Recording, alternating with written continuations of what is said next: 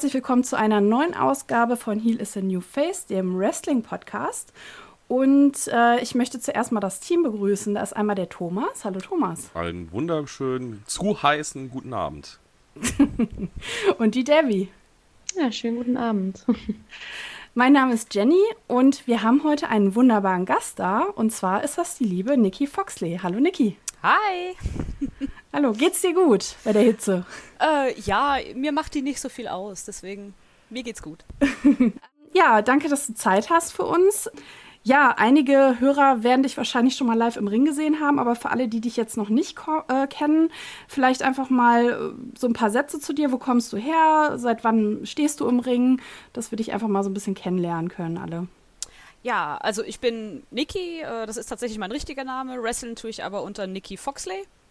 Und ich habe 2014 mit dem Training angefangen und man sieht mich seit 2016 eigentlich in einem Großteil von Europa im Ring. Ich bin in Deutschland sehr oft aufgetreten, in der Schweiz. Mein Debüt, Debüt hatte ich damals in Italien und in Österreich bin ich auch schon angetreten. Also hauptsächlich dann Süddeutschland natürlich, was man merkt. Also Schweiz, Österreich, ich habe auch in der Schweiz trainiert. Ich komme aus Süddeutschland, aber ich war auch schon ähm, in Berlin einmal und auch so nördlich, ähm, alle, die von dort kommen, werden jetzt lachen, so nördlich wie Essen war ich auch schon.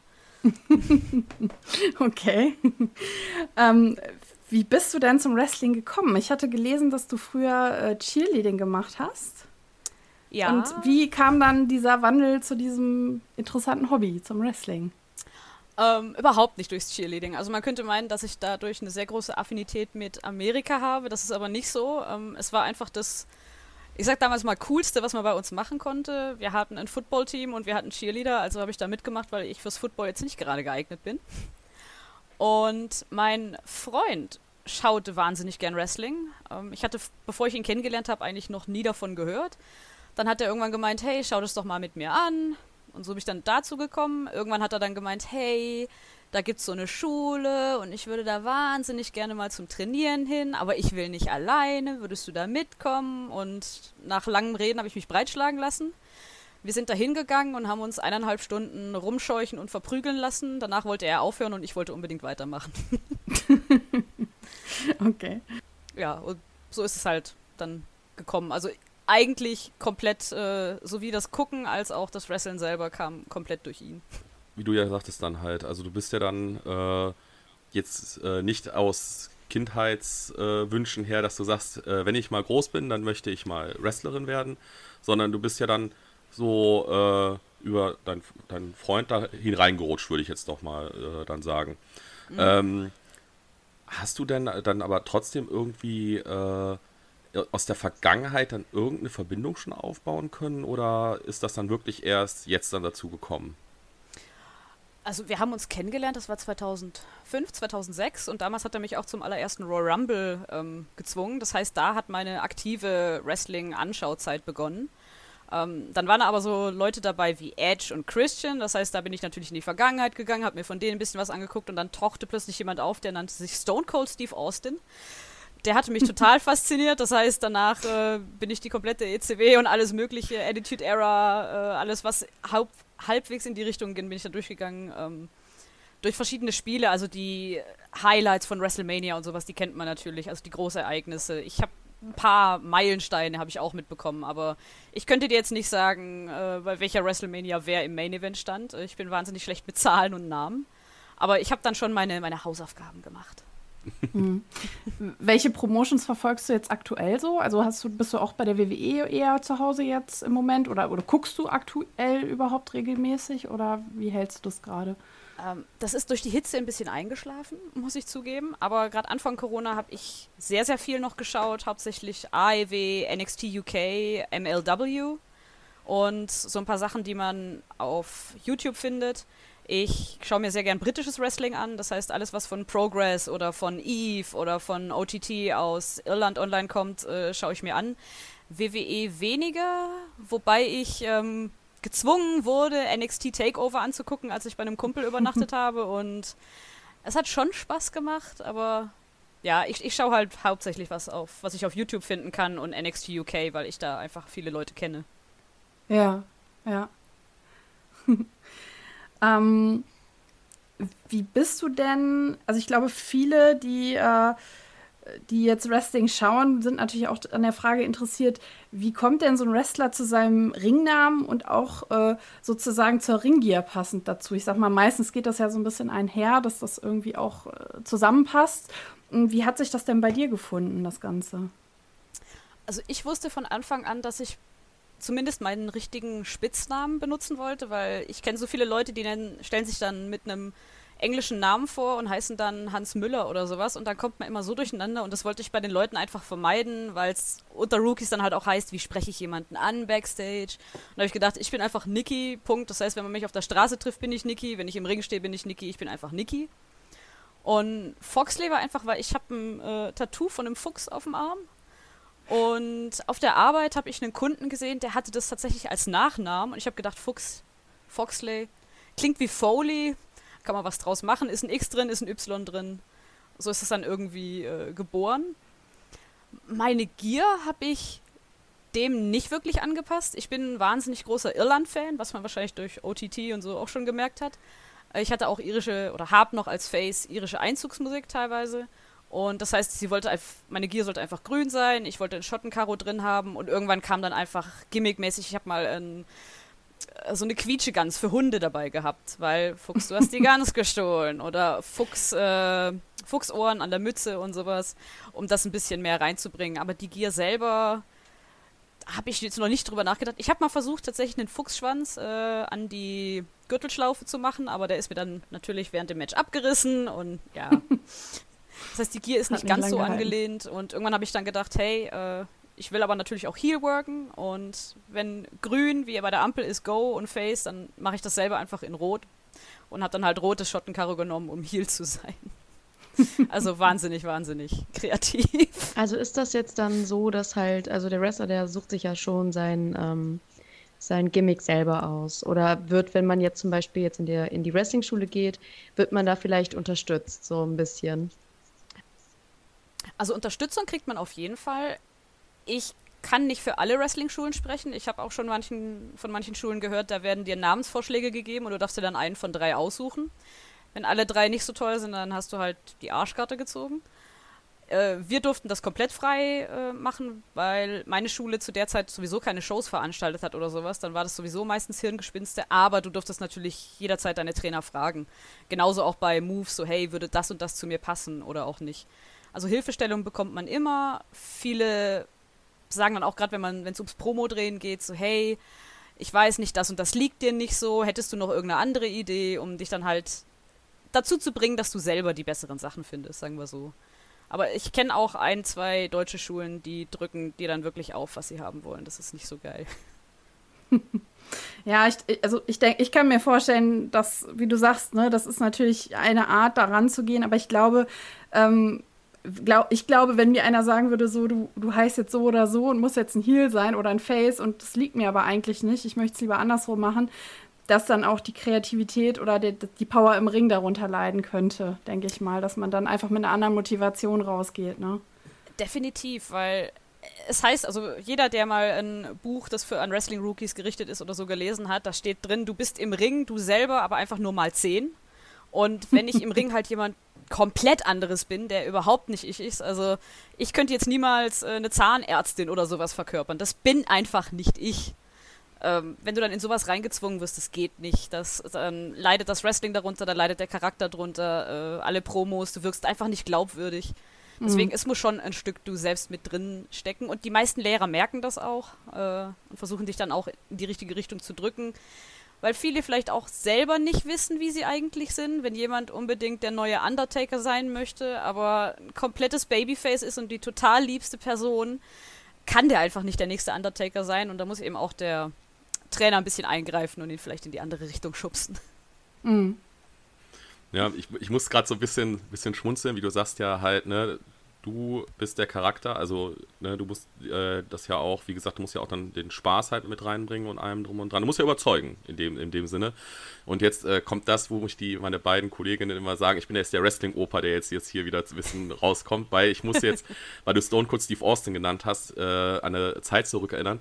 Äh, er hieß ja nicht immer Stone Cold Steve Austin und äh, hatte dann der WWE, nee, damals mal noch WWF, gesagt, er braucht einen neuen In-Ring-Namen, weil er sollte sowas wie der Ringmaster sein. Das hat ihm nicht gefallen und äh, hat er gesagt, ja, er will halt, dass er eiskalt ist, dass er, dass man weiß, er ist, äh, er ist eiskalt. Und dann hatten sie ihn Vorschläge gemacht wie Chili McFreeze und alles, also was komplett das Gegenteil halt dazu war. Und dann ist er irgendwann selbst halt auf den Namen gekommen.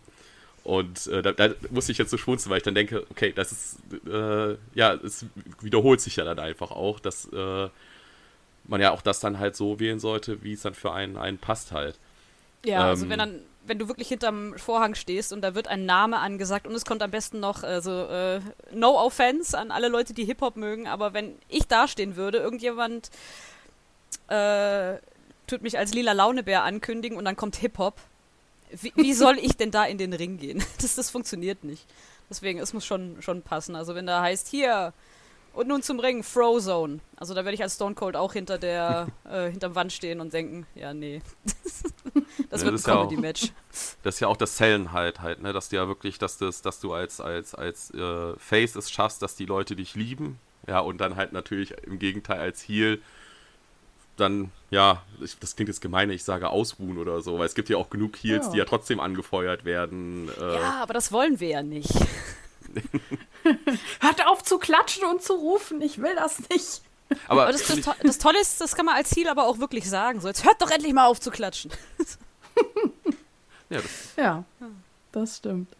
Ähm, Nochmal ganz kurz zu deiner Ringgier. Äh, wer, wer, wer macht denn deine Ringgier? Wo, wo lässt du das machen, deine Ringgier?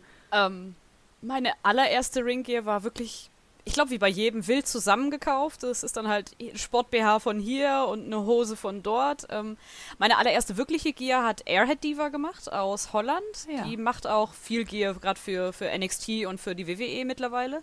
Das heißt, da ist sehr, sehr schwer noch äh, Termine zu bekommen.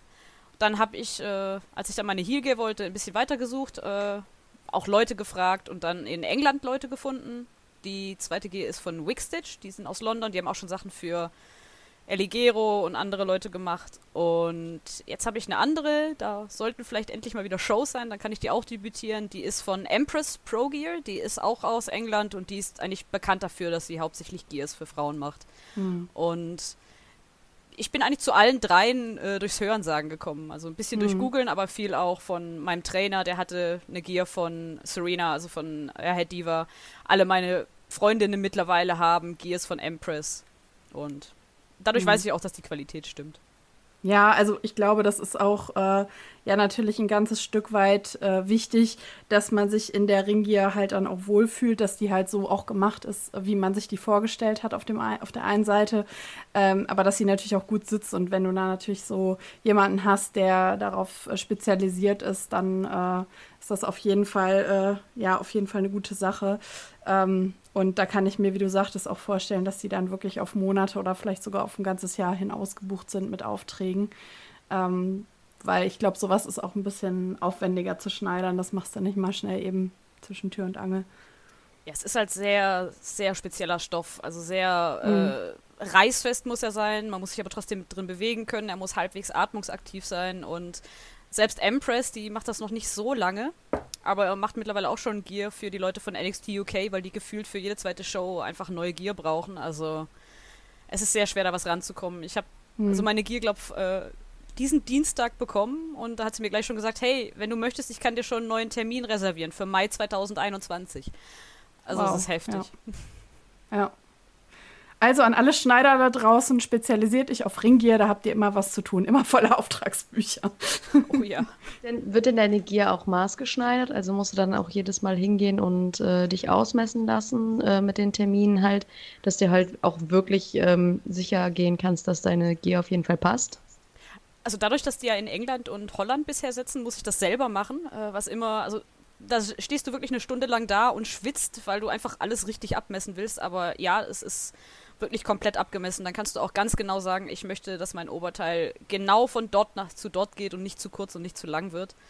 Also das, die Gier passt dann auch meistens nur der Person, die es bestellt hat äh, oder jemanden, der ungefähr dieselbe Statur hat. Hm. Ähm, was ich jetzt mal, äh, jetzt würde ich mal äh, auf ein anderes Gebiet mal gehen. Du hast ja uns ja gerade äh, am Anfang erzählt, wo du ja schon alles äh, geworkt hast.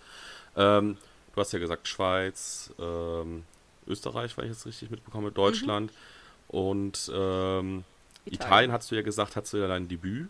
Mhm. Und äh, von den Fans her, würdest du sagen, dass, dass du da irgendwie Unterschiede merkst oder ist das, ähm, ja, ist der Wrestling-Fan ist halt äh, überall gleich? Also auf eine gewisse Art und Weise sind sie alle gleich, so wie wir Wrestler auch alle gleich sind, aber gerade zwischen Deutschland und der Schweiz gibt es wahnsinnig starke Unterschiede. Also in Italien äh, lag es auch daran, dass die Shows immer sehr spät stattgefunden haben, weil es war hauptsächlich im Sommer. Und jetzt stellt euch mal vor, ihr müsst bei dem Wetter, das wir gerade haben, ähm, im Ring steigen oder in der Sporthalle sitzen und euch Wrestling anschauen. Es ist heftig, also die waren meistens ein bisschen müde, es waren aber auch viele Kinder dort. In Deutschland, äh, denke ich, kennt jeder so das Wrestling-Publikum. Und dann hat man die Schweiz, die sind einfach etwas verhalten. Die brauchen sehr, sehr lange, um mit dir warm zu werden. Das heißt, äh, wenn die ersten zwei, drei Shows sind, ähm, in Deutschland bist du dann bekannt und die Leute feuern dich an und sowas. Wenn du dort dann bei derselben Liga zum dritten Mal bist, wissen die immer noch nicht, was sie mit dir anfangen sollen. Sie sind noch ein bisschen skeptisch. Also die Schweizer brauchen sehr, sehr lange zum Auftauen. Ähm, Österreicher, ja, würde ich jetzt auch ungefähr mit den Deutschen vergleichen, aber und dann waren wir eben auch als, als Gäste mal bei einer Show in Schottland, da ist es wieder komplett anders. Also das ist wirklich WXW auf Oberhausen Höchstniveau, wenn du in Schottland auf eine ganz normale Show gehst. Die drehen einfach nur durch. Ja, das, ja, das können sie. Die, die Briten und die Schotten, die sind da einfach. Also ich bin auch jedes Mal, die packen einen richtig mit. Das ist unfassbar. Wenn du brauchst nur eine Halle mit 300 Leuten, zwei Briten dazwischen läuft. Mhm. Ist immer Stimmung. Definitiv. ja, es ist halt. Ähm was du, was du auch sagst, also ähm, Bekanntheitsgrad ist natürlich wichtig halt, weil äh, dementsprechend, äh, ja, feuere ich die Person an oder äh, ja, versuche dann in der Hier-Rolle dann, äh, ja, sie halt auszubuhen und so. Und äh, da habe ich dann auch zum Beispiel mal festgestellt, was ich ein bisschen merkwürdig fand, dann bei den äh, Amerikanern. Wir waren halt letztes Jahr in New York bei der WXW-Show und äh, da waren die Amerikaner sehr ruhig, also weil die halt äh, zum größten Teil die Leute halt einfach nicht kannten. Dann kam aber halt jemand so wie so ein Darby Allen oder halt, ähm, äh, ich muss mir Jenny wieder helfen. Jenny, wen haben wir LAX da nochmal? LAX waren noch da. LAX. Genau. Hießen sie damals noch. Ja. Und äh, da sind die halt total ausgerastet und so. Und aber bei den Matches waren sie dann halt wieder sehr, sehr, sehr ruhig gewesen. Was dann, wo dann die Deutschen dann halt versucht haben, die Stimmung zu machen. Und ähm, dann finde ich das halt interessant, wenn du halt sagst, dann auch bei der, in der Schweiz halt ist dann auch schon so, wie du sagst, halt, dann hat man schon häufiger Auftritte, dass man, dass man halt sich da dann ja dann etablieren muss doch irgendwie, ne? Ja, in Deutschland ist halt so, du bist halt das zweite Mal an der Show, die Leute kennen dich, sie wissen ungefähr schon, ja, wir klatschen mal oder wir buhen noch und in der Schweiz ist halt immer noch so, hm, Aha. Okay, ja, ja, gefällt mir, gefällt mir. es, ist, es ist nicht ganz so schlimm, wie man es jetzt vielleicht äh, von New Japan oder so kennt, wo, wo gar nichts ist und einfach nur bei einem Move geklatscht wird und am Ende brechen sie dann alles ab, aber ja, die Schweizer sind etwas zurückhaltender. Ja, also ich kenne das zum Beispiel von, von mir, wenn ich jetzt bei einer Show bin und ich kenne die Wrestler zum Beispiel noch nicht ähm, dann bin ich auch meistens immer so, ähm, achte ich auf die Ringgehe tatsächlich und auf, äh, auf äh, ja, das ist äh, ganz, ganz äh, lustig, äh, wenn man da einmal zurückdenkt. Ich dachte, ich achte da auf die Ringgehe und dann achte ich auch auf das äh, Gimmick und dann bin ich da so richtig so, mm, für wen bin ich jetzt? Finde ich vielleicht beide cool. ich habe das schon öfters miterlebt, dass ich dann gedacht habe, so, mm, ja gut, mal schauen. Aber das war dann wirklich dann auch, ähm, wo das, äh, das war ich meistens die Einzige, die dann äh, dachte so, ähm, die Wrestler da dann erst kennengelernt hat. Ähm, und da hat das Publikum dann schon sehr mitgerissen. Mhm. Also wir, also wir hatten jetzt auch kürzlich äh, eine Folge rausgebracht, wo es auch um Ringgear, Gimmicks und Entrances ging. Und äh, da ging es mir tatsächlich dann auch so, dass ich gesagt habe, ähm, wenn die Ringgear nicht richtig sitzt und du bist richtig abgelenkt davon, weil vielleicht dauernd die Hose rutscht und derjenige permanent sich dann die Hose oder das Oberteil wieder zurechtrutscht nach jedem Move, dann äh, lenkt das ja auch vom, vom Match total ab. Ne? Deswegen, du sagtest ja eben auch schon, wenn es halt irgendwie, also wenn du selber dich nicht wohlfühlst in der Gier oder wenn sie halt nicht gut sitzt oder falsches Material oder so, dann äh, ja, also dann kann ich mich nicht aufs Wrestling konzentrieren. Ne? So, und äh, das war halt auch nochmal so unser Ding, dass wir gesagt haben, also bei mir ist es halt auch so, wenn das irgendwie da irgendwas nicht passt, dann lenkt mich das vom ganzen Match ab und ich denke immer nur so, warum rutscht die Hose oder warum rutscht das Oberteil oder so. Ja, das macht dann schon was aus. Klar, das ist verständlich. Aber das passiert halt öfters bei Wrestlern, wenn sie so ihre erste Gear haben, weil die eben irgendwie zusammengekauft ist oder von äh, eLucha oder irgendeiner Webseite, wo man sich halt irgendeine Hose kaufen kann. Ich hatte aber auch schon das Problem von einem Kumpel, der hatte dann seine ersten zwei, drei Auftritte, hatte weiße Trunks an und hat dann halt auf Bildern gemerkt, oh, sieht ein bisschen aus wie eine Windel. Also es ist auch ein leichter Lernprozess, dass du eben erstmal das finden musst, was zu dir passt und was auch Bildern nicht ganz so schlimm aussieht. Ähm, ich habe auch bei meiner Heel Gear habe ich so eine Art Armband, das ist relativ lang, aber es ist einfach nicht fest, das heißt, es rutscht irgendwann runter. Das heißt, das ziehst du dann aus und wirfst es einfach Wut in Brand in die Ecke als Heel geht. Das passt. Ja. ja. Aber ja, genau, deswegen, äh, wir messen das ab. Ähm, ich als Frau muss sagen, ich finde das schön, wenn meine Hose dann irgendwann rutscht, weil dann mache ich mit meinem Training irgendwas richtig. Aber dann muss ich natürlich gucken, dass ich das enger machen lasse. Oder mhm. am besten ist ein Gummizug oder sowas drin, den ich selber enger stellen kann. Mhm. Ähm, ja, im Moment äh, findet ja nur sehr dosiert etwas statt. Ähm, ich habe jetzt gesehen, du bist äh, aktuelle Ladies Championess äh, bei SCW. Ist das yep. richtig? Immer noch. Ähm, weißt du schon, wann du das nächste Mal irgendwie hin kannst, wann du deinen Titel verteidigen darfst? Also, wir haben einen Termin bekommen. Ob das stattfindet, ist natürlich. Äh, man kann es nie wissen. Vor allem England bereitet sich ja auch gerade auf den zweiten Lockdown vor oder sind gerade mittendrin. Es sollte am 17.10. weitergehen. Aber äh, ja, es ist in der Schweiz.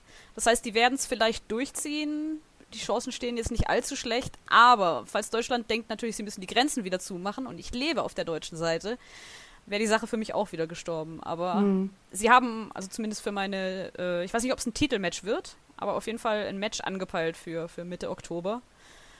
Jetzt es kommt dann natürlich die Erkältungszeit und ich hoffe, dass uns das dann nicht die ganze Show wieder vermiest oder mhm, sie uns ja, die Grenzen vor der Nase zumachen. Mhm. Da drücken wir fest ja, das wollen wir alle hoffen. Genau, oh, drücken ja. wir die Daumen, dass, dass, dass sich das alles wieder ein bisschen beruhigt, weil äh, das ist ja überall jetzt genau das Thema, ne? dass viele gerne wieder veranstalten würden, aber die Auflagen sowas von streng sind und so, äh, ja. Also das zu Recht natürlich, ja, aber es ist sehr, sehr schwierig. Ja, deswegen so viele Leute regen sich darüber auf, dass sie eine Maske tragen müssen und so eingeschränkt sind. Und ich reg mich wahnsinnig darüber auf, dass Leute einfach die Risiken eingehen und ich will einfach nur meinen Sport wieder ausleben. Also ich, mhm. ich liebe Konzerte, ich liebe Festivals und Messen. Ich will zu meinen Wrestling-Shows zurück und jeder, der sich momentan daneben benimmt, nimmt mir meine Freizeit weg. So, nur mhm. weil du kann, du kannst auch zu Hause auf dem Balkon ein Bier trinken, du musst nicht das nicht mit 20 Leuten machen. Ich will aber vor 200 Leuten wresteln. Also mhm. reißt euch zusammen, zieht eure Maske an, damit ich wieder in den Ring kann. Aber irgendwie mhm. interessiert es keinen. Mhm. Außer uns Wrestling-Fans. Wie sieht das denn auch mit deiner Zukunft aus dann jetzt, wenn du jetzt, äh, sag ich mal, ähm, das ist ja jetzt dein Hobby, so gesehen, ähm, was, was du gerne in deiner Freizeit machst, möchtest du das denn auch dann äh, irgendwann mal dann ähm, Vollzeit, sag ich mal, als, als äh, Beruf ausüben? Oder ist es so eine Sache wie zum Beispiel bei Absolute Andy, der sagt, ähm, ich äh, stehe total auf meinen Beruf und wrestle dann trotzdem nur hobbymäßig weiter? Ja gut, ich stehe jetzt absolut nicht auf meinen Beruf.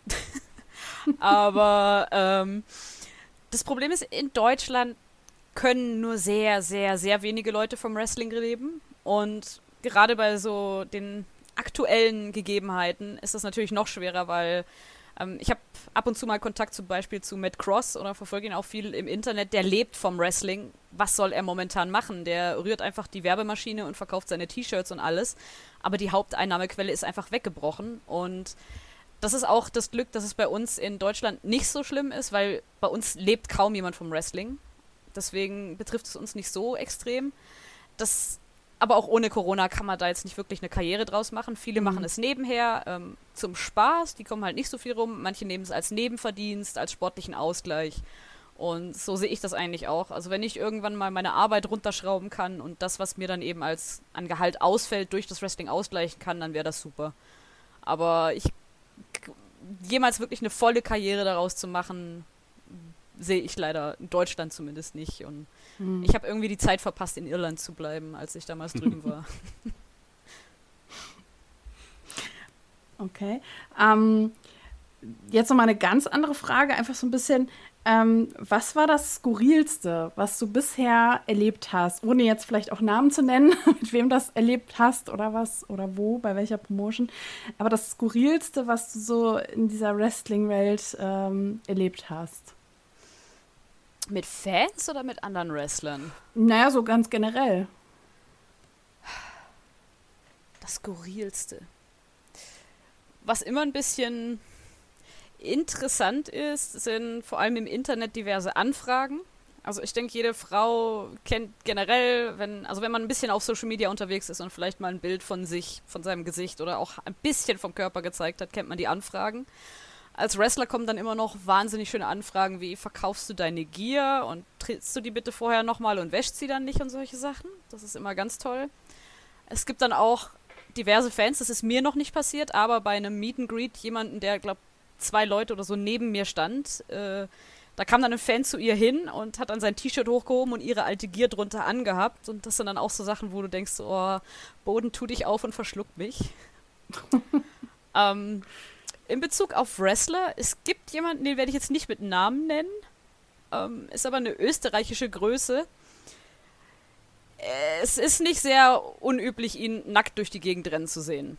Also das ist, ähm, ich bin da auch mal ganz äh, vorsichtig äh, rumgelaufen backstage, wollte eine Treppe hochgehen zum Ton, um mir eine Show anzugucken und plötzlich stürmte er einfach vor mir aus der Kabine, hat mich wahrscheinlich nicht gesehen und dann ist sein Hintern in voller Pracht vor mir diese Treppe hochgewackelt und ja. Das war so ein kleiner Schockmoment, so, gerade zu Beginn meiner Karriere. Ich bin jetzt nicht so äh, schüchtern oder sowas, aber das hat mich kurz einfach geflasht. Ich glaube, das war so das wirklich Seltsamste, was mir passiert ist, wobei ich dann rausgefunden habe, ich bin nicht die Einzige, die ihn schon in seiner vollen Pracht gesehen hat. Okay. Also für ihn, für ihn war das scheinbar normal, so zu, zu sein. Ja, Frei, wie, wie, wie der liebe Gott ihn geschaffen hat, sozusagen. Ja, in seinem, in seinem Adamskostüm. Ah, genau das Adamskostüm. okay. Ähm, Nochmal eine ganz andere Frage in eine ganz andere Richtung. Was hältst du denn persönlich von Intergender-Matches? Um, ähm, klar, her damit. Also ich bin damals in meiner Schule die einzige Frau gewesen. Das heißt, ich bin es sowieso gewohnt, mit äh, Männern im Ring zu stehen, gerade beim Training. Und gerade in der Schweiz gab es damals auch niemanden so wirklich. Das ändert sich jetzt ein bisschen oder verbessert sich ein bisschen in, äh, ich trainiere mittlerweile bei der GHW in Frankfurt. Da sind wir, glaube ich, mittlerweile genauso viele Frauen, wenn nicht sogar mehr Frauen als Männer. Wobei sich das vielleicht auch wieder ein bisschen gedreht hat. Ich war schon eine Weile nicht mehr dort. Aber wir sind es gewohnt, mit Männern im Ring zu stehen. Und was mir am Anfang vom Training gesagt wurde und eben auch allen, Weib äh, allen männlichen Mittrainierenden, sobald ihr diesen Ring betretet, seid ihr Wrestler und keine Frauen und Männer mehr. Und so sehe ich das im Ring halt auch. Das heißt, ob mir jetzt ein Mann eine Clothesline gibt oder eine Frau eine Clothesline, es macht für mich keinen großen Unterschied. Es sei denn natürlich vom Gewicht her. Ich würde jetzt äh, gegen einen Riesen vielleicht nicht so viel Bestand haben, aber ob der jetzt männlich ist oder weiblich, äh, sehe ich da nicht so den großen Unterschied. Ich habe auch schon mehrere offizielle Intergender-Matches hinter mich gebracht. Das ist immer ganz lustig. Man muss halt schauen, wie man es aufbaut, damit es noch glaubwürdig bleibt, vor allem bei Größen oder Gewichtsunterschieden die Diskussion momentan ist ja eher dieses äh, Domestic Violence und ist das nicht eher so eine Befürwortung von Gewalt gegen Frauen und ich finde es lustig, weil das sind meistens dieselben Leute, die auch sagen, ja, aber Wrestling ist doch fake. Also wie, wie, wie kannst du sagen, es ist fake und dann trotzdem sagen, wir befürworten die Gewalt an Frauen? Wir sind Wrestler, wir sind Kämpfer, wir sind aber auch Schauspieler. Äh, warum darf eine Frau nicht offen und ehrlich gegen einen Mann kämpfen, ohne dann gleich zu sagen, ja, ja, aber dann zu Hause auch Schläge oder was. Da sind wir natürlich nicht für. Und da sind auch die Männer, die gegen uns wresteln, keine Fans von. Hm. Deswegen verstehe ich nicht, wie diese Verbindung da hingezogen wurde zum Intergender hm. Wrestling. Okay, also ich habe es in dem Zusammenhang zum Beispiel noch nicht gehört, aber es ist äh, auf jeden Fall interessant, ja. Ich wusste gar nicht mehr, dass wir noch die Diskussion führen, dass Wrestling ja. fake ist. Also. okay, doch, doch. Echt? Doch, doch, Okay. Ja, ja. Also ich, ich, ich muss jetzt von, von mir da reden. Also äh, habe jetzt halt auch meinen Freundeskreis, die dann halt auch, äh, da gibt es auch den einen oder anderen, die dann halt so, wenn man halt dann so sagt, so, ja, ich bin, ich bin Wrestling-Fan, so nach der Art, als ob man irgendwie, keine Ahnung, einen sexuellen Fetisch jetzt auf einmal halt preisgibt. und äh, die dann sagen, echt, seit, seit wann denn? Und so, ah, du weißt schon, dass das nicht echt ist und so. Und ich denke jedes Mal so, boah, Leute. Äh, Führen ja, wir diese Diskussion wie, in 2020 noch. Genau. äh, wo ist denn Fußball bitte noch echt, wenn es doch nur ums Geld eigentlich geht? Ähm, unter meinen Freundinnen, wenn es jetzt nur um die Frauen geht, bin ich die Einzige, die halt wirklich an Wrestling interessiert ist und das schaut. Und ähm, wenn ich dann irgendwie was dazu, äh, was darüber sage oder, ähm, oder die irgendwas sehen, dass ich das gerade schaue oder nachverfolge, dann ist auch direkt so irgendwie abwertend. Weil dann kommt immer so, Wrestling? Also du weißt ja schon, ne, das ist nicht echt und das ist doch alles abgekartet und sowas, ne? Das ist, die schlagen sich doch nicht wirklich. Und dann, ja, also ganz ehrlich, was, also jedes Mal, da denke ich mir so, also bestimmte Sachen machen die bestimmt nicht, äh, also so, dass die sich absichtlich verletzen, aber es gibt auch sehr viel, also es ist ja nicht, äh, also es ist ja nicht so, dass die sich nicht verletzen würden. Also es ist ja schon alles äh, auch äh, professionell und ähm, ja, natürlich kriegst du da nicht mal eben eine Faust ins Gesicht. Kann natürlich passieren, aber aber es macht, du kriegst ja nicht mit vollem Vollgas so ein, so ein, so eine, so ein Uppercut so mal ab, so weißt du. Das ist jetzt nicht wie Boxen, aber es ist schon, es ist professioneller Hochleistungssport. Steh da mal erstmal 15, 20 Minuten im Ring und äh, renn da umher und schlag dich da mit jemandem. Mhm. Also das will ich mal sehen, ne? Ja, also ähm. ich habe extra einen Ordner auf dem Handy, der nennt sich Ouch. Da sammle ich Bilder von diversen blauen Flecken und Beulen und ähm, ich habe da auch meinen ähm, mein MRT-Scan von meinem äh, gerissenen Kreuzband drin. So ja, es ist wahnsinnig fake. Es tut überhaupt nicht weh und ja. äh, gerade wenn man dann mit solchen Leuten mal joggen gehen möchte oder sowas, dann machen die sofort schlapp und du denkst ja, wo ist eure sportliche Betätigung? Was ich mache, ist doch fake. Da müsstest du es doch auch hinkriegen. Mhm. Also aber die Diskussion gibt es immer noch. Und dann auf der anderen Seite hast du Leute, ja, aber das ist doch so brutal und so schlimm. Und ich so, entscheidet euch mal. ist es jetzt unecht oder ist es Gewalt? Ich habe keine Ahnung. Genau, ja. Ja, ähm, jetzt mal apropos Verletzungen. Äh, ja, wie du schon sagtest, hast du ja auch dann bestimmt schon das ein oder andere ja leider einfangen müssen oder hast du äh, ja, ähm, ja was wegtragen müssen. Ähm, wie lang brauchst du dann, also hast du jetzt schon wirklich, dass du schwer verletzt mal warst, dass, äh, dass du jetzt, weil du sagst, das Kreuzband zum Beispiel ist, sagen, ähm, wie lang brauchst du dann wieder, dass du dann ja wieder äh, nach Reha und allem drum und dann in den Ring kannst? Also mein Vorteil von diesem Vorteil von diesem Kreuzbandriss war, dass es meine erste ernsthafte Verletzung war. Ich hatte im Cheerleading mal einen Kapselriss, der ist relativ schnell wieder zusammengewachsen, da war ich nach zwei Monaten wieder fit. Und ansonsten habe ich meine Knie nie sonderlich beansprucht. Das heißt, es konnte relativ schnell geflickt werden und ich konnte nach neun Monaten, äh, Quatsch, Blödsinn, nach sechs Monaten wieder mit Training äh, voll durchstarten und hatte auch nach sechs Monaten wieder mein erstes äh, Dojo oder Trainingsmatch zumindest wieder. Trainiert habe ich schon ein bisschen früher, das darf aber mein äh, Chirurg nicht erfahren. Und das war mit das Schlimmste, was ich hatte. Wenn man da allerdings schon ein bisschen Vorgeschichte hat und viele kennen das vom Skifahren oder vom Fußballspielen, da ist schnell mal irgendwas am Meniskus. Und ich hatte ja auch äh, Kreuzband, Innenband und Meniskusriss. Wenn da vorher schon mal was war, dann zieht sich das. Dann setzen sich da plötzlich nochmal drei Monate drauf und hier nochmal drei Monate drauf. Und ich habe jemanden, auch aus dem Wrestling-Kreis, der momentan verletzt ist, die macht das eben schon sehr, sehr lange Zeit. Und die fällt einfach ein komplettes Jahr aus, da sie eben schon Vorgeschichten mit dem Knie hatte. Aber für mich waren die, die sechs Monate, es war eine schlimme, schlimme Zeit. Äh, eine sehr schwere Zeit, aber auch, zum Glück bisher auch die längste. Ich brauche jetzt irgendein Holz zum draufklopfen. Ansonsten waren es wirklich nur kleinere Blessuren. Ich hatte tatsächlich, jetzt brauche ich nochmal Holz, noch nicht mal eine Gehirnerschütterung. Und das ist, mhm. also Knie und Gehirnerschütterung ist so das häufigste, was, was man bei Wrestlern mhm. finden kann. Hm. Wrestelst du mit Mundschutz? Das machen ja mittlerweile auch einige, um halt so Gehirnerschütterungen so ein bisschen abzumildern. Also diese, diese diese Erschütterung, die ja auf den Zähnen dann liegt oder im Gehirn, also ne, im Kopfbereich dann äh, kommt, da tragen ja mittlerweile viele auch einen Mundschutz. Ähm, trägst du Mundschutz im Ring? Ich wusste nicht mal, dass das eine Gehirnerschütterung vorbeugen kann. Das ist interessant. Ja, das kommt, ich meine, wenn, äh, korrigiert mich, aber ich meine, das kommt aus dem Football, da ist es sogar verpflichtend. Die haben das immer am Helm hängen vorne. Mittlerweile, also früher war es auch nicht, ich glaube, seit zwei oder drei Jahren, ähm, dass die halt verpflichtet sind und die haben das immer vorne auch an, an diesem ja, ich nenne es jetzt mal Gitter vom Helm mhm. unten dranhängen, damit sie es halt griffbereit haben. Und es ist halt erwiesen, dass dauerhaft, also die haben ja immer mit, mit Gehirnerschütterungen zu kämpfen. Und wenn du natürlich immer wieder Gehirnerschütterung bekommst, dann gibt es ja diese Studien, die sagen, dass man dann eher an Alzheimer erkranken kann, etc. Ne? Und äh, ich weiß halt, dass einige Wrestler, die halt vielleicht da auch schon vorbelastet sind, da halt auch aus Präventivgründen, wahrscheinlich auch eher für den eigenen Kopf, dann halt einen Mundschutz tragen. Also ich kenne das tatsächlich nur von Leuten, wo es halbwegs ins Gimmick passt, also die eben auch so ein Kämpfergimmick haben und eher als MMA-Fighter im Ring stehen, wie äh, ich glaube Killer Kelly hatte das mal eine Zeit lang, äh, Steffi Sky eventuell auch, dass solche Leute das dann eher tragen. Ich weiß auch, dass Oliver Carter früher, als er in Bayern aufgetreten ist, ab und zu einen Mundschutz drin hatte. Mittlerweile aber nicht mehr. Also ich, im Wrestling ist das, glaube ich, ein sehr unbekannter Faktor, dass es tatsächlich mhm. Gehirnerschütterungen helfen kann weil wir das dann eher in unser Kämpfer- oder Footballer-Gimmick mhm. mit einbauen würden. Aber es ist mhm. interessant, drüber nachzudenken. Das Problem ist dann halt natürlich das Selling. Wir reden sehr viel im Ring. Ähm, wir müssen uns mhm. auch untereinander ab und zu verständigen. Und ein Mundschutz behindert dann natürlich extrem. Also Klar. wir haben sowieso schon eine laute Crowd um uns herum, dann sind Haare im Weg oder der Arm von irgendjemandem und wir verstehen uns gegenseitig nicht mehr. Da könnte das dann vielleicht wieder ein bisschen behindern. Mhm. Ja, Viele tragen das auch eigentlich nur zum Schutz der Zähne, jetzt beispielsweise Cesaro. Ah. ja gut, der hat seine Erfahrung damit gemacht.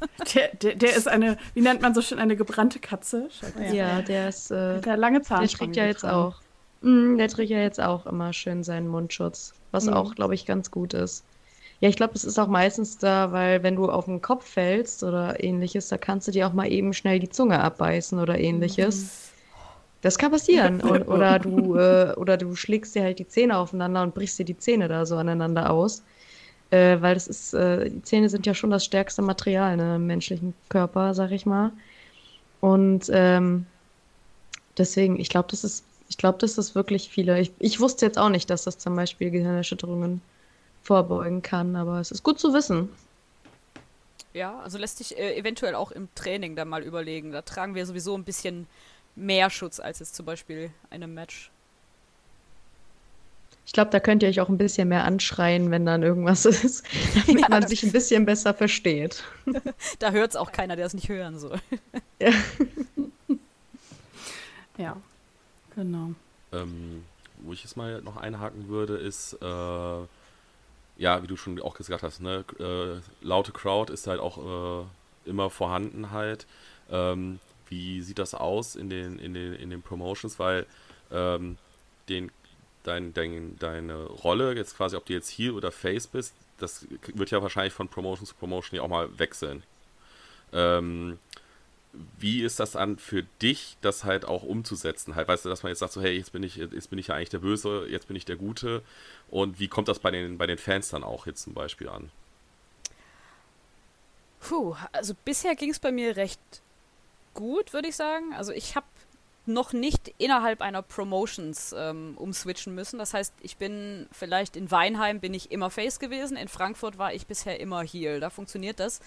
Problematisch wird es dann auf Social Media, vor allem wenn du Fans hast, die zu beiden Promotions gehen und du gar nicht mehr weißt, wem du jetzt im Gimmick antworten sollst. Vom Wrestling selber ist es eigentlich überhaupt kein Problem, weil also ob ich jetzt Face wrestle oder Heel, ich bin ja immer ich mal 10. Und ich glaube, wenn ich an einem Tag beides machen würde, würde ich vielleicht auch mal durcheinander kommen.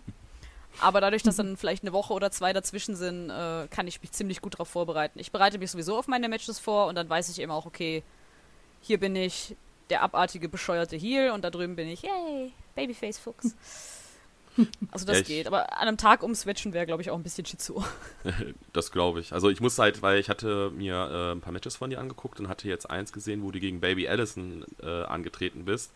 mit, äh, weil du auch sagtest, du hast da das Rote getragen, also warst du ja dann der, der Heel. Und das war halt für mich dann wieder ein kompletter Switch. Ich muss dazu sagen, ich äh, erst durch Jenny lerne ich ein bisschen so den Indie-Bereich halt kennen. Ich hatte eigentlich nur klassisch mäßig WXW, WWE und AEW. Mhm. Und äh, musste dann halt so, war dann so äh, perplex halt, weil Baby Allison bei uns quasi halt äh, komplett Heal ist. Und äh, ja, und dann bei, bei dem Match wurde das ja so krass angefeuert worden. Das habe ich halt bei der WXW noch nie mitbekommen. Also deswegen war das dann für mich war jetzt so eine Umstellung. Ja, das ist, äh, sie kommt ja aus Frankfurt. Deswegen ist, ist sie eben automatisch, du hast den Heimvorteil, das heißt bei der NGW und bei der GHW wird sie eben als Face eingesetzt. Ähm, ich weiß nicht, wie es äh, jetzt hier unten am Bodensee wäre, ob, ob ich mich da wirklich als, als Heel gut verkaufen könnte. Wobei ich würde dann halt einfach gegen die Stadt wettern und fertig. Aber ja, deswegen ist auch, wenn du dann. Deswegen habe ich das auch teilweise mit der Gier. Also dann kannst du das wirklich unterscheiden. Das war dann auch absichtlich, dass ich das abgrenze und nicht irgendwann auf die Idee kommen sollte, als äh, hier mal in Grün antreten. Also zumindest nicht seit ich die Gier habe. Mhm. Also ich hatte jetzt zum Beispiel äh, auch ein Match gegen Baby Allison gesehen, aber ich habe das äh, äh, Glam-Match gesehen in Österreich und da warst du natürlich, äh, da hast du die grüne Gier an, da warst du Space. Und ja. ähm, das war auch ganz, ganz spannend zu sehen. Ähm, auch vor allem, weil äh, Baby Allison ja noch äh, ihren äh, Begleiter damit hatte.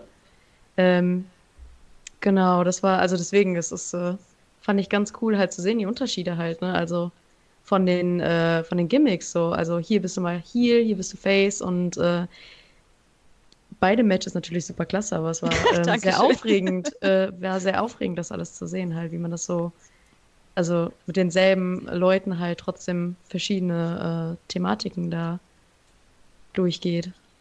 Das ist halt auch lustig, gerade wenn wir so oft gegeneinander antreten und mal ist sie hier, mal bin ich hier. Es ist, äh, das heißt, du kannst also theoretisch genau dasselbe machen, nur noch mal ein bisschen andersrum. Ja, gut, wie du sagst, man braucht halt ein bisschen Zeit, um sich vorzubereiten, mental. Und äh, ja, wie, wie viel Zeit hast du dann? Also, wie muss man sich das vorstellen? Du kriegst da einen Anruf, sagst, du bist für das und das Match gegen den, den gebuckt und dann fängst du an, mit der Person dich auch auszutauschen. Wie macht ihr das dann? Also, kommuniziert ihr per E-Mail oder per WhatsApp oder wie müssen wir uns das vorstellen? Das ist ganz, ganz unterschiedlich. Also, öfters ist es so, dass man bei Promotion so, ja, äh, wir würden dich gerne buchen, du sagst zu irgendwann erfährst du dann entweder von der Promotion selber oder über Facebook gegen wen. Und dann äh, entweder kennst also bei uns Mädels in Deutschland ist es so, man kennt sich mittlerweile. Also wir haben uns alle mindestens schon mal einmal gesehen, vielleicht nicht im Ring, aber bei irgendwelchen Trainings, bei irgendwelchen äh, Tryouts oder sowas. Das heißt, man kann über Social Media in Kontakt treten, man schaut sich äh, ein paar Matches an, wenn es was auf, auf YouTube gibt, oder fragt die Leute einfach, gibt es irgendwas Besonderes, auf das ich mich vorbereiten sollte, das irgendwas, wo du immer machst, ähm, irgendwas, wo ich mir angucken sollte. Oft ist es aber auch so, dass man, gerade wenn es vielleicht äh, ausländische Gegnerinnen sind, dass man mit denen vorher keinen Kontakt hat, dann trifft man sich einfach an der Show und dann bespricht man das. Also hm. das kann wirklich sein, von wegen, wenn ich jetzt ein Match gegen Tyra Gates hätte, wir, wir sagen dann nur, hey, cool, wir sehen uns wieder und das war's, weil wir kennen unsere Movesets in- und auswendig. Da müssen wir nichts vorbereiten. Wir machen dann am Tag selber aus, äh, wie das Match laufen soll, sobald wir mehr Infos haben und fertig. Das heißt, wir haben da drei Jahre Vorbereitung, auf die wir zurückgreifen können. Und mit anderen Leuten hast du dann halt wirklich äh, zwei bis drei Stunden. In Weinheim ist es mir einmal passiert, da hatte ich, glaube ich, äh, 15 Minuten weil oh. der Flieger aus England zu spät kam. Das heißt, man schließt sich kurz, ähm, die Leute werden schon reingelassen. Das heißt, ihr seid das dritte Match. Das heißt, mhm. während du dich umziehst, äh, besprichst du kurz alles ähm, und dann geht's los. Also das ist wirklich Machst sehr, dich schnell sehr noch ein bisschen warm und dann geht's raus in den Ring. Wow. Yep. Ja, das ist natürlich sehr, sehr kurzfristig. Wow. ja. Deswegen, äh, die meisten Leute gehen ja in eine Wrestling-Schule und wir kriegen ungefähr dasselbe alle beigebracht. Das heißt, äh, du trittst ja nicht oder du stellst ja keinen äh, Kickboxer gegen einen Karateka in den Ring. Wir wissen mhm. ungefähr, was es ist. Das heißt, wenn sie mir sagt Clothesline, weiß ich ganz genau, was sie damit meint. Du klärst noch ab, weil wir arbeiten alle über links und dann hast du zwei, drei Länder, die arbeiten über rechts. Dann klärst du eben solche Sachen ab und dann sollte der Rest halbwegs funktionieren. Wo du gerade über Moves sprichst, was ist denn dein persönlicher Lieblingsmove im Ring? Hast du da äh, einen Favoriten, den du, den du immer gerne umsetzt im Ring? Oh, ich habe mittlerweile eine sehr äh, perfide Vorliebe für Submission Holds entwickelt. Ähm, ich mache sehr gern den, den Armbar oder Armbreaker und das heißt, ich versuche auch beim äh, Brazilian Jiu-Jitsu, ich sitze auf dem äh, auf dem Fahrrad oder bin auf dem Laufband im Fitnessstudio und schaue mir Brazilian Jiu-Jitsu-Videos an, um mir noch mehr Arten rauszufinden, wie ich einen Arm verdrehen kann. Also Submissions mache ich sehr, sehr gerne. Äh, natürlich meinen Stunner. Äh, ich weiß nicht, wo ich das herhaben könnte, von wem. Und äh, ich bin auch äh, großer Fan von äh, Knee Drops und äh, Tritten und allem Möglichen, was ein bisschen gemeiner ist und ja. Ja, Gibt es denn dann auch einen Move zum Beispiel, den du abgrundtief äh, hast, sag ich mal, oder nicht ausstehen kannst? Äh, Gibt es da überhaupt einen dann? Also ich würde ihn dann niemals machen. Sowas wie eine Swanton Bomb oder sowas oder ein 360. Ich werde mich nicht aufs oberste Seil äh, stellen und tausend Schrauben drehen. Also ein Elbow Drop oder ein Bulldog mache ich da gerne runter, aber ich verdrehe mich in der Luft nicht sonderlich gerne. Äh, selbes wie diese ganzen Springboard Moves, wo du in die Seile hineinspringst, jetzt nicht in der Ecke, sondern irgendwo in der Mitte und dann zurückfedern musst, weil du nie weißt, wie die Seile gespannt sind. Da fühle ich mich einfach nicht so sicher. Und von Nehmen her sind es einfach immer Sachen, wo jemand ungebremst auf einen drauf landet. Ähm, man nimmt sie, man muss halt wissen, wie man sie nehmen kann, man spannt sich an, man versucht sich so gut wie möglich zu schützen, aber wir hatten es ja bei der Fake-Diskussion schon. Wir lernen uns nicht zu verletzen, aber es geht immer etwas durch. Das heißt, so ein Double Foot Stomp, den merkst du. Da kannst mhm. du nicht allzu viel abfangen. Ähm, es passiert dann einfach. Äh, was ich überhaupt nicht mag, sind Jobs, aber die macht jeder. ich versuche das dann immer zu minimieren. So, ja, ja, hier, mach deine drei Jobs, lass mich wieder in Ruhe. ähm, ja, kommen wir von, von Moves mal auf äh, Matcharten. Ähm, da hast du ja wahrscheinlich da auch schon das ein oder andere halt äh, kennenlernen dürfen. Gibt es denn da auch was, wo du jetzt sagst, so, das ist deine Matchart? Also da sagst du, wow, wenn ich äh, das kriege, da freue ich mich richtig.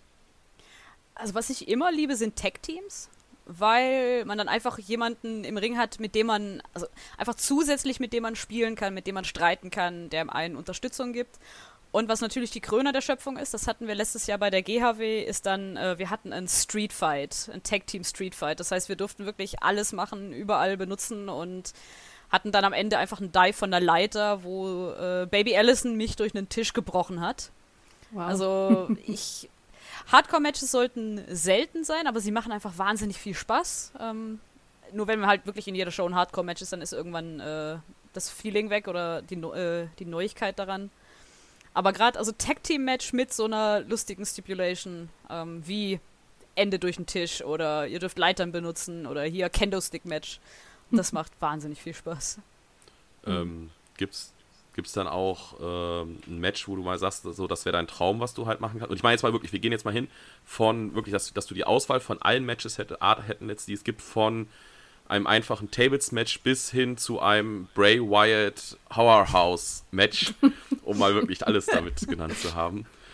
Gibt es da schon sowas? Äh? Ja, ähm, ich glaube, das war, ich habe das bei der, das war glaube ich schon WWE, Booker T gegen Oh, lass mich lügen. Ich glaube, es war Stone Cold Steve Austin in dem Supermarkt. Ja. Das würde ich so gerne machen. Leute durch die Auslage hier in die Käsetheke rein oder äh, in die Tiefkühltruhe und Deckel zu und dann mit Milch rumsaugen. Da, da, hätte ich, glaube ich, ich würde nicht meine Gier dazu anziehen, weil dazu wäre mir sie mir zu schade, aber das wäre, glaube ich, mal ein, ein, sehr, sehr, sehr großer Spaß. Einfach so, ein, so ein Backstage-Brawl äh, oder Parking-Lot-Brawl, aber in einem Supermarkt. Ja, klingt gut. Können wir ja mal anmelden irgendwo bei der GRW oder so. Oh, das wäre super. Oder in der Schweiz. So ja, so im, im Mikro nebenan. ja, genau.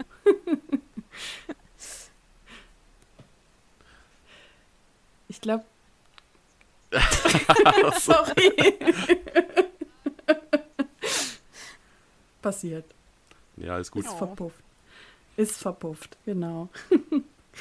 ja. Ist nicht schlimm. Mhm. Alles gut. Bei den, wir raus. Bei den Tag-Team-Matches, die du jetzt äh, auch so mal genannt hast, als ähm, wie ist das, äh, wie ist das dann da? Hast du dann auch wirklich dann viel mit Leuten zu tun, wie du schon sagtest, die kennst du schon halt recht lange? Oder, ähm, weil ich sage mal so, das ist ja auch viel jetzt die Vertrauensbasis, auch gut natürlich, wenn du so als Gegner halt hättest. Aber da ist ja wirklich das ähm, ineinander Spiel, die, ich sag mal, jetzt kommt, der, jetzt kommt wieder der Klassische aus der Schule, ihr seid zwei Zahnräder, die ineinander greifen müssen.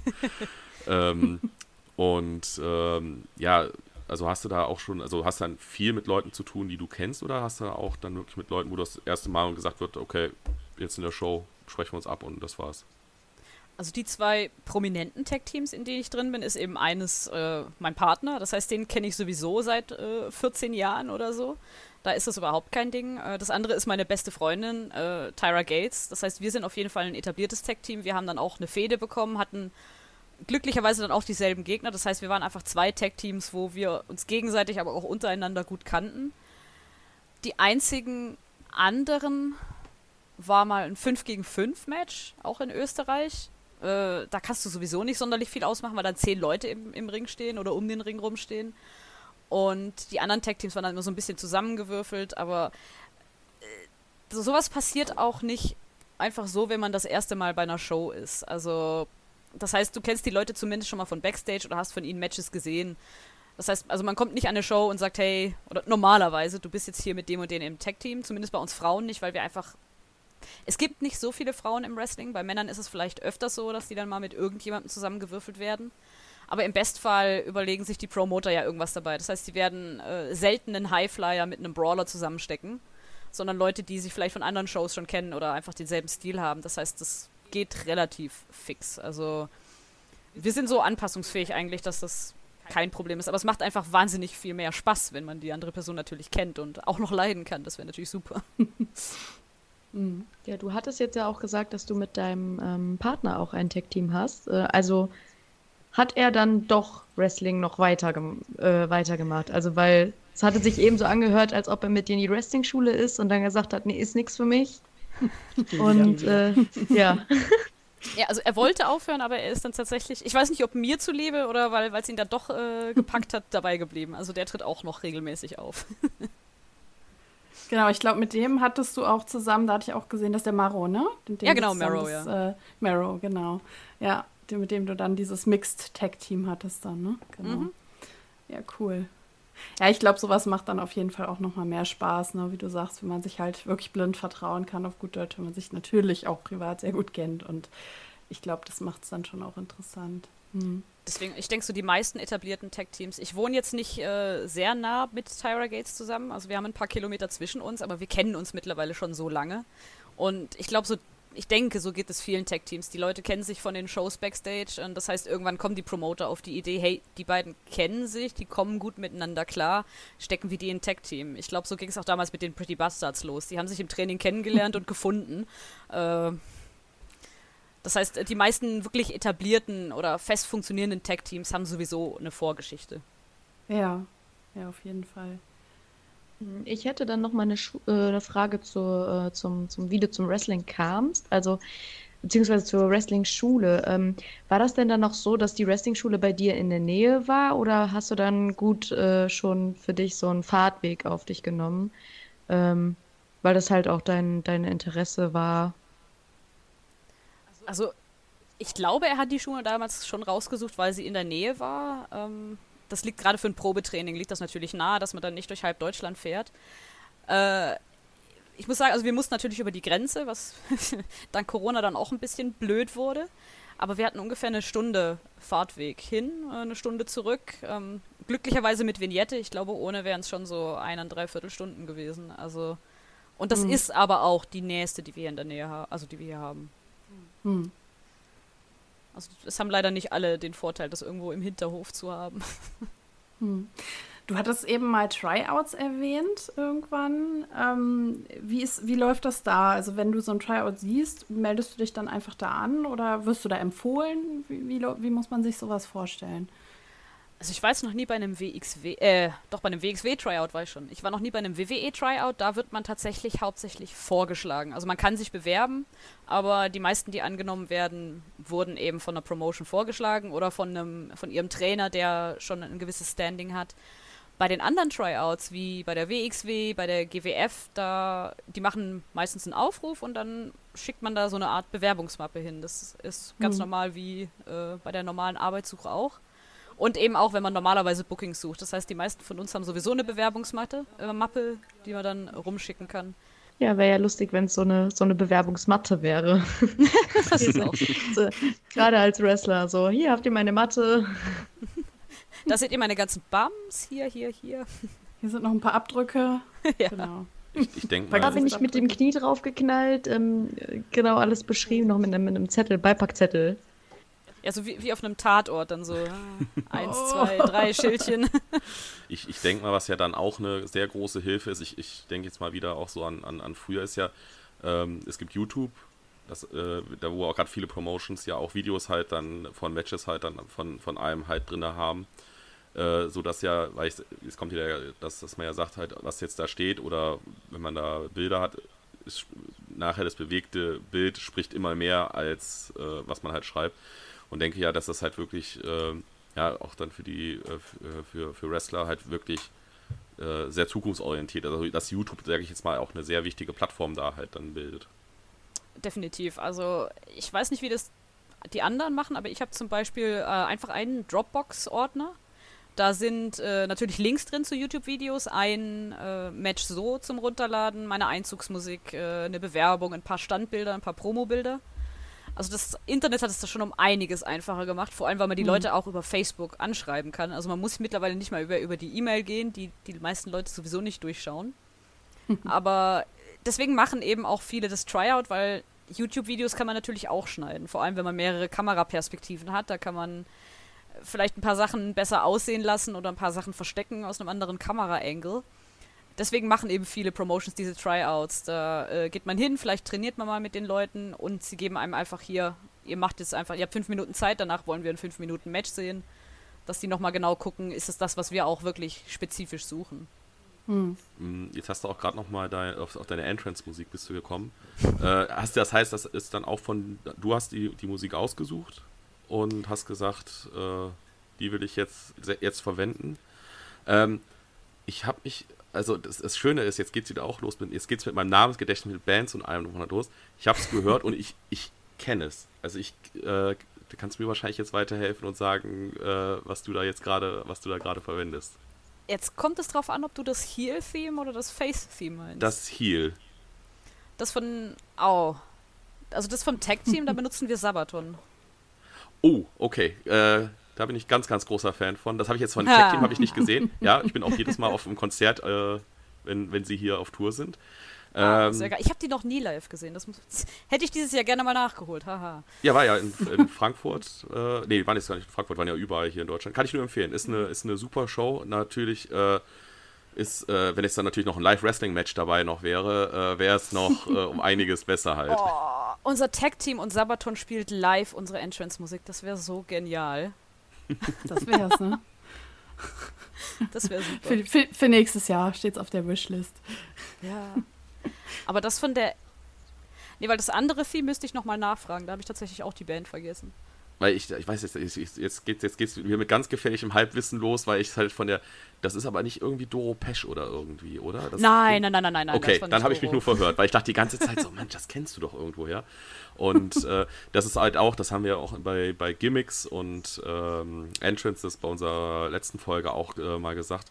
Ähm, was da bei mir halt immer wichtig ist, ist halt, dass der Entrance und die Musik, die muss eine Emotion bei mir auslösen sofort. Dass ich äh, entweder jubelschreiend halt aufstehe halt und äh, wirklich halt denke, wow, was, was passiert hier gerade? Oder halt dann beim Heal, dass ich halt sage, oh, jetzt kommt, äh, ja, ich finde jetzt kein gutes Beispiel, jetzt kommt The Miss Entrance Musik und ich bin sofort, ach ja, jetzt kommt hier der, der Laberschwan. Und äh, mal, als, mal als, als Gegenbeispiel dann halt, äh, ich, ich sitze bei der, bei der WXW und ähm, es kommt auf einmal, zum Beispiel wie beim Karat 2018 war es halt, kommt Ilya Dragunov halt wieder und du hörst Musik und die Halle explodiert einfach mal. Und ähm, ja, aber es ist ja auch dann schön zu wissen, dass, dass ihr da auch ein bisschen äh, Einfluss darauf habt. Also ja, das heißt ein bisschen, dass ihr euch das aussuchen könnt. Weil du hast ja auch am Anfang mal gesagt halt, ne, wenn jetzt da irgendwelcher Hip-Hop oder irgendwas laufen kommt und dann gesagt wird. So, äh, und jetzt raus. ja, genau. In den Ring, oh. Yay. Ja, nee, das, das, das, das geht einfach nicht. Also, wenn ihr kurz schneiden wollt, dann, dann kann ich auch kurz nachfragen, wie das Theme hieß. Nein, ich glaube, das, das ist alles okay. Okay. Wir fügen das Das ist authentisch. Was ich jetzt noch abschließend als meine letzte äh, Frage habe. Ich habe gesehen, du machst jetzt während der Corona-Zeit, ich weiß nicht, ob du das schon vorher angefangen hattest, aber du machst jetzt gerade auch während der Corona-Zeit sehr viel mit YouTube. Ähm, wie kamst du darauf? Ähm, das dumme Geschichte. Ich habe mir das schon lange, lange überlegt gehabt, äh, gerade als ich mit dem Training angefangen habe, aber dann war ich immer zu faul. Und dann kam äh, der Kreuzbandriss. Und das hat mich eben damals so aus dem Wrestling rausgerissen und auch mental so fertig gemacht. Und ich habe mich mit der ganzen Sache nicht mehr verbunden gefühlt, weil ich konnte nur noch zugucken. Ich bin dann mit meinen Krücken backstage gestanden und habe gedacht, ja toll, eigentlich sollte ich da jetzt in dem Ring stehen. Und dann habe ich gedacht, okay, äh, du brauchst eine Beschäftigung, du willst irgendwie noch dabei bleiben, du willst nicht, dass die Leute dich vergessen. Du wolltest mal Videos machen, du wusstest nie worüber, jetzt hast du was. Und so hat Mhm. es dann bei mir angefangen, weil mein aller, allererstes Video war, da, damals habe ich die noch auf Englisch gemacht mit meinem wundervollen deutschen Akzent. Das war ein Training mit Johnny Storm, äh, wo ich dann einfach abends im Hotelzimmer saß und gedacht hat, ey, scheiß drauf, ich mache jetzt ein YouTube-Video, habe meine Kamera angemacht und habe einfach mal gesagt, hey, bin gerade hier, Johnny Storm Training, kann nicht mitmachen, aber es ist trotzdem wichtig dabei zu sein, bla bla bla. Also das kam wirklich, äh, ist eigentlich aus der Not geboren, dass ich Mhm. eine Beschäftigung gebraucht habe, um mich im Gespräch zu halten und auch einfach äh, das Wrestling nicht aus den Augen zu verlieren vor lauter Frust. Mhm. Ja, du hast auch äh, einige Videos so, ich sag's jetzt mal, äh, an, an, an, ja, an Leute, die jetzt vielleicht gerade trainieren, ne, so was ist in meiner Wrestling-Tasche oder ne, so Tipps und Tricks, äh, wie man sich aufs erste Probetraining vorbereitet. Das fand ich auf jeden Fall sehr cool, weil ja, ich glaube, genau das sind vielleicht auch die Fragen, die sich Neulinge, die da so hingehen und ni- ni- nicht vielleicht auch ein bisschen Angst haben und nicht wissen, was erwartet mich da, was, worauf muss ich denn vielleicht achten und weil sie eben nicht keinen persönlich kennen, den sie jetzt fragen können. Also ich glaube schon, dass das äh, eine coole Sache ist, wenn die Leute da so eine kleine äh, Anleitung bekommen, sage ich jetzt mal, wie, wie sie sich vielleicht auch verhalten sollen oder was sie, auf was sie achten sollen und so weiter. Das fand ich auf jeden Fall cool. Das Ding ist, ich, ich bin noch kein Veteran. Also ich bin jetzt noch keine zehn Jahre im Business und habe meine, meine Sporen verdient und sowas. Das heißt, ich kann keine, kein so fundiertes Wissen über von meiner langjährigen Erfahrung preisgeben. Und ich will auch nicht machen, was du schon auf YouTube findest. Also du kannst gerne Mhm. googeln, äh, how to do a German Suplex. äh, das ist nicht meine Aufgabe, zu erklären, wie ein German Suplex funktioniert und wie man den äh, nehmen muss. Deswegen habe ich gedacht, was kann ich? Nicht viel. und deswegen äh, kann ich den Leuten helfen, die genauso wenig können oder noch ein bisschen weniger. Und ich weiß nicht, ich habe auch in den letzten Jahren so meine soziale Ader entdeckt und habe gedacht, hey, vielleicht bringt es ja wem was. Und anscheinend schon, ja. Hm. Ja, ich denke, es ist auf jeden Fall äh, hilfreich, wenn man jetzt zum Beispiel daran interessiert ist, ähm, wie das denn äh, so aussieht, auch im, im, im Background, sage ich mal, so im Privaten. Und ähm, auch, ja, bei den meisten findet man halt auch so professionelle Videos, wie die halt einem irgendwas zeigen halt, ne? Und ich finde es halt ganz cool, dass man dann halt auch sieht, zum Beispiel, was ist in deiner Tasche? Was, hast, was hat Nikki Foxley in ihrer Tasche? ähm, finde ich, äh, ähm, macht dich auch sympathisch, weil du halt auch äh, die Leute ein bisschen so in, in deinem Privatleben schon so lässt. Und ähm, dass die dich halt da auch ein bisschen äh, so kennenlernen, weil ich meine, du verstellst dich ja auch nicht in deinen Videos, bist ja ganz du. Ich hoffe, du verstellst dich nicht. Nein, nein, nein, das, das nicht. Ich habe Du bist nur. ja ganz du, habe ich hier im Gefühl gehabt. So. Und äh, es ist ja, ist ja auch immer schön, dann, wenn man sieht, äh, dass äh, Wrestler auch nur Menschen sind und äh, auch äh, sie selbst sind halt, ne? Ich, ich habe halt äh, gerade heute zufällig eins meiner ersten Videos wieder angeguckt und gedacht, boah, wie steif, wie aufgesetzt, wie sehr überlegst du denn gerade, was du als nächstes sagst.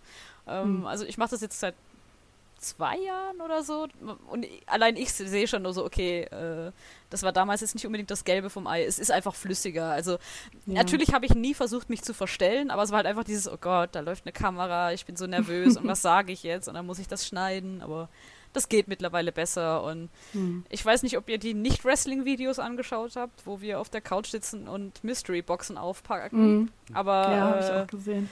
äh, da zeigt eben auch, äh, oh, bitte nicht nein.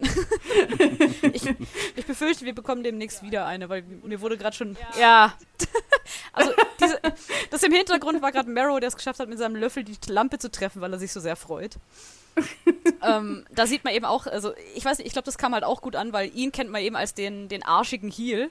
Und plötzlich steht der da und macht seine Grimassen einfach auf der, auf der Couch ohne Facepaint. Und das ist halt auch so lustig, dann von ihm was im Privatleben zu sehen, weil er ist auf Social Media komplett im Gimmick. Also wenn ihr irgendwas von mhm. Marrow seht, das ist einfach der arschige Heel äh, mit seinem blöden Baseballschläger und dann sitzt er hier auf der Couch und regt sich über irgendwelche Amphibian-Mans aus, die er aus Mystery-Boxen bekommt. Also, es ist wie, wie Lehr also, du siehst halt plötzlich einen Lehrer auch im Privatleben und ich glaube, so ist es bei uns auch so. Oh Gott, das ist, das ist ja gar keine so schlimme, böse Person, die nur Leute verprügelt. Gesundheit! Gesundheit.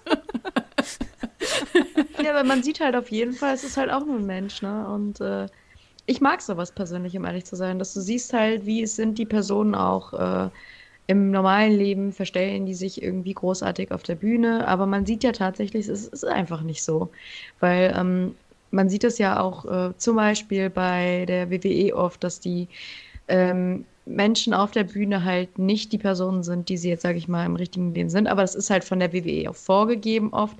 Aber es ist trotzdem äh, schön, dann mal zu sehen, wie eine Person da so auch im, im Real Life, sage ich mal, äh, so halt äh, ist. Mm, mm. Awkward und seltsam. Aber deswegen, also ich, ich, bin, ich bin sowieso von Natur aus eine dramatische Person. Äh, das heißt, ich muss da gar nicht so viel hoch machen, andere vielleicht ein bisschen mehr, aber uns wird bei Promos normalerweise auch nicht in äh, Wort für Wort vorgegeben, was wir sagen müssen. Das habe ich bei der WWE halt manchmal das Gefühl, so das sind vielleicht möchtest du das sagen, aber nicht mit den Worten, aber du musst sie trotzdem mhm. benutzen und das wird dann halt äh, problematisch und nicht mehr so authentisch. Und da haben wir einfach den Vorteil in Deutschland, dass da keiner den Finger drauf hat. Also vielleicht bei der WXW ein mhm. bisschen, mhm. aber lang nicht so schlimm. Du kannst ja. ja trotzdem noch sagen, was, wie du es ausdrücken möchtest. Na gut, mhm. so ein CM Punk damals, wenn ich an die Pipebomb denke, das. Äh ja, das war aber auch, glaube yes. ich, nicht so geplant von der WWE. Ja. ich feiere das immer noch. Das war auch äh, Marrow Riesenfan. Das erste, was er gemacht hat, als er äh, seinen ersten Gürtel gewonnen hat, war auch erstmal ein Bild aus dem Kühlschrank zu posten, wie CM Punk damals.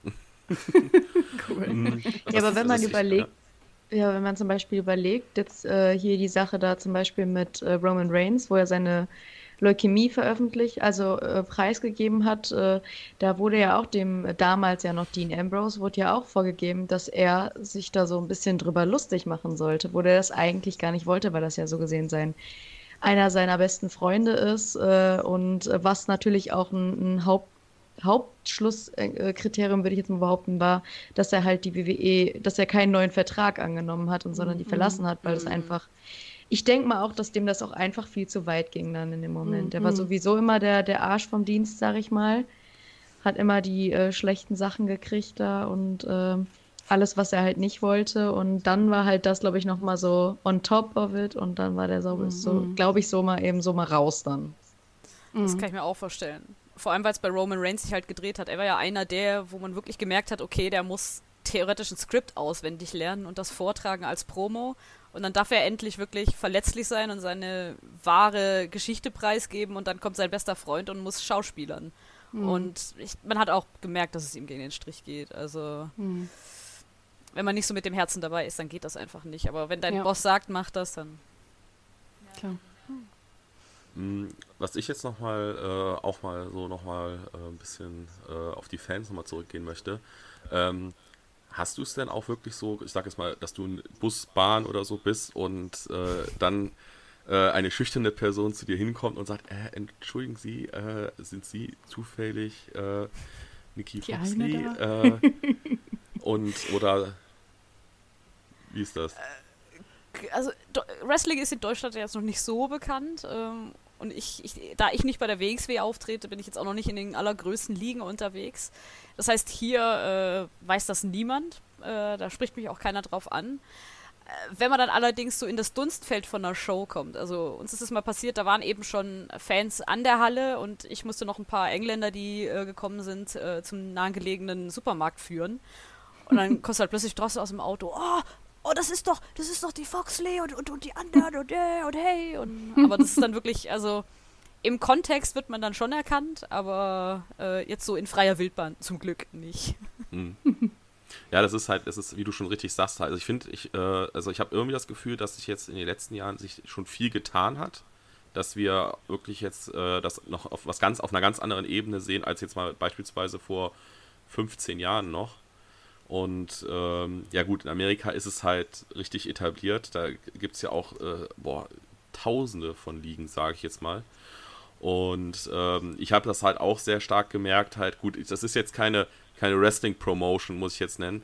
Äh, und zwar, äh, ich weiß nicht, ob das Rock'n'Roll Wrestling Bash ein Begriff ist. Kenne ich, ja, da war ich auch schon dabei. Oh. Und äh, ja, in Köln war es halt so gewesen, ja, ich habe halt vor der Halle gewartet, äh, das ist mit ein paar anderen Leuten halt. Und auf einmal kam halt Kevin Roadster vorbei. Und ich dann sofort, ey, das ist Alpha Kevin. Geh halt hin, mach Foto und allem drum und dran. Und auf einmal halt alle anderen, die da schon, wer ist das denn? Ist das, ist das jemand Berühmtes oder irgendwas? Ich meine so, ja, hey, das ist Alpha Kevin, das ist äh, ein, ein Profi-Wrestler. Ich denke mal, der wird auch jetzt hier dann äh, auftreten. Dann so, ach ja, ach so, okay. Ach, Wrestling, ah, okay, ja. hm. Nee, ja. aber das ist ja. Aber gut, es äh, kommt ja auch dann halt irgend, äh, irgendwann mal. Ich denke mal auch, äh, wenn das jetzt so weitergeht, äh, werden wir in fünf Jahren auch wieder von was ganz anderem reden. Gerade halt, äh, weil äh, wir ja Promotions halt haben, die ja auch dann ihren Leuten den Weg zur ja, WWE oder AEW halt dann ähm, etablieren.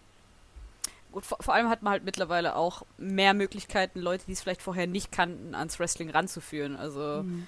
früher hattest du halt vielleicht ein paar verstaubte VHS-Kassetten und irgendwann nachts kam was auf Eurosport und das war's. Mhm. Und heutzutage sagst du halt, ja, was ist das für ein Hobby, das du da hast? Und dann schickst du ein, zwei YouTube-Links und am besten einen Roy Rumble. Kleiner Tipp, so wurde ich damals auch eingefangen. Wrestling-Neulingen immer Roy Rumbles zeigen, weil das funktioniert wirklich super. Und dadurch wird einfach die Reichweite ein bisschen größer. Was ich nur merke, ist, also auch wenn ich nicht erkannt werde, sobald du halt sagst, ja, hm, ich bin halt Wrestler nebenher ein bisschen, die Leute können mehr damit anfangen als früher. Also dann heißt es nicht nur so, okay, und was ist das, sondern wirklich so, ah ja, hier, Rey Mysterio, ne? Und du denkst halt, du hast jetzt nicht Bret Hart gesagt, du kennst dich doch ein bisschen besser aus, als ich dachte.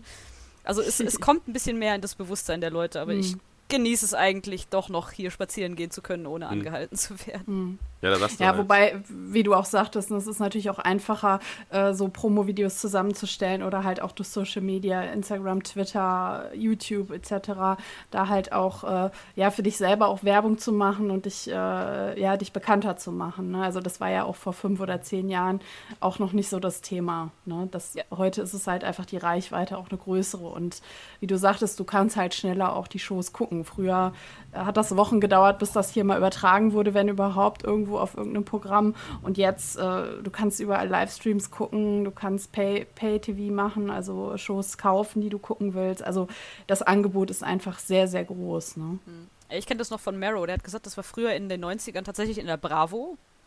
Und äh, da hast du halt dann WrestleMania-Ergebnisse gelesen, dabei war das schon seit zwei Monaten fertig. Ja.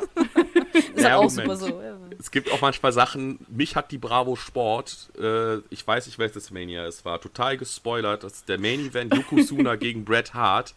Ah, und, ähm, ja. nee, was laber ich denn da? Das war die Live-Show. Nee. Die hat mich gespoilert, weil in der Live-Show dann nämlich äh, Yokozuna gegen äh, Lex Luger ein Match hatte und das war gar kein Titelmatch. Und da wusste ich ja, Moment, Bret Hart hat den Titel gewonnen. Weil es kann ja nicht irgendwie anders ausgegangen sein. Nee, aber ich finde das, find das interessant. Also Royal Rumble, ja, finde ich, äh, gehört, ist auch so eine der wenigen Pay-Per-Views, die ich auch wirklich noch jedes Jahr äh, so gut es geht live gucke. Es kommt darauf an, wenn ich genug Urlaubstage habe und dann ja den Tag mir darauf freinehme, weil sonst äh, überlebe ich das nicht auf der Arbeit. Und ähm, bei, bei, bei, ja, bei mir und meiner Frau, meine Frau ist halt durch mich auch ein bisschen halt da dann rangekommen die, bei ihr war es halt der SummerSlam gewesen, 2014, wo Brock Lesnar John Cena halt mal eben zerstört hat. Mhm. mhm. Und bei ihr war es dann so, sie hat halt äh, die, die, die äh, Zeitung irgendwie hier Bild oder so gelesen und hat das dann halt die Ergebnisse erfahren und ich konnte es noch nicht live gucken, weil ich halt äh, durch Studium in der Vorlesung halt noch war. Und sie war dann halt dabei und wollte halt sagen, okay, ich will mitgucken, um deine Reaktion zu sehen halt. Und dann hat, saß sie halt dabei, guckt halt zu und dann war sie, das ist ja fantastisch.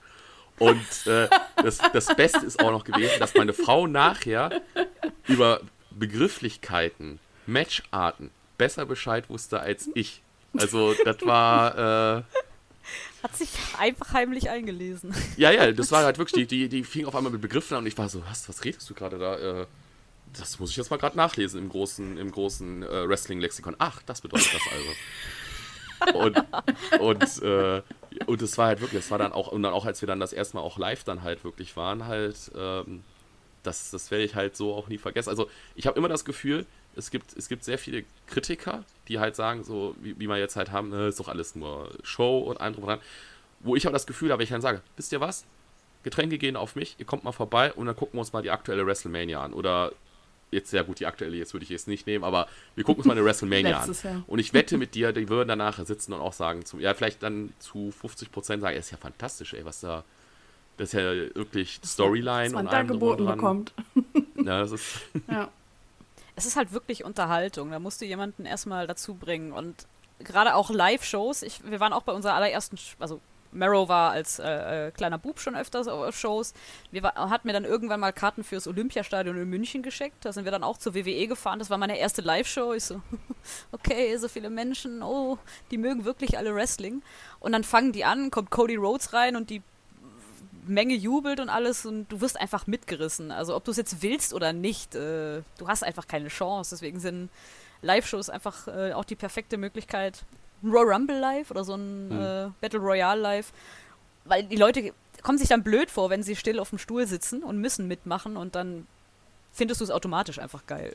Mhm. Was ich das Gefühl hatte in Amerika, also ich war halt äh, letztes Jahr in New York bei, bei Mania Live und was ich in Amerika auch ein ganz tolles Gefühl habe, wie gesagt, dadurch, dass es so etabliert ist, dass ähm, die Grenze von den Altersgruppen, die dann auch mit äh, interagieren in den, in den Shows halt, dass die äh, wirklich, dass die äh, super klein ist oder gar nicht vorhanden ist. Also es war halt wirklich so, ich hatte halt einen kleineren Jungen vor mir gehabt, irgendwie 10, 11, 12, Daniel. Und der war halt äh, so krasser AJ Styles-Fan, hatte auch hier dann Handschuhe und allem drum und dran. Und dann war halt vor ihm irgendjemand, die kannten sich halt nicht. Und dann hat, haben die immer geredet. Und was denkst du beim nächsten Match hier, Daniel, was denkst du, wer wird jetzt hier, wird jetzt den Sieg machen halt? Und dann haben die auch angefangen zu diskutieren und so was ich halt hier noch so ein bisschen schade finde. Ich habe immer das Gefühl, dann so die Jüngeren werden dann, wo man dann sagt, so, ja, äh, muss ich jetzt nicht unbedingt haben oder so.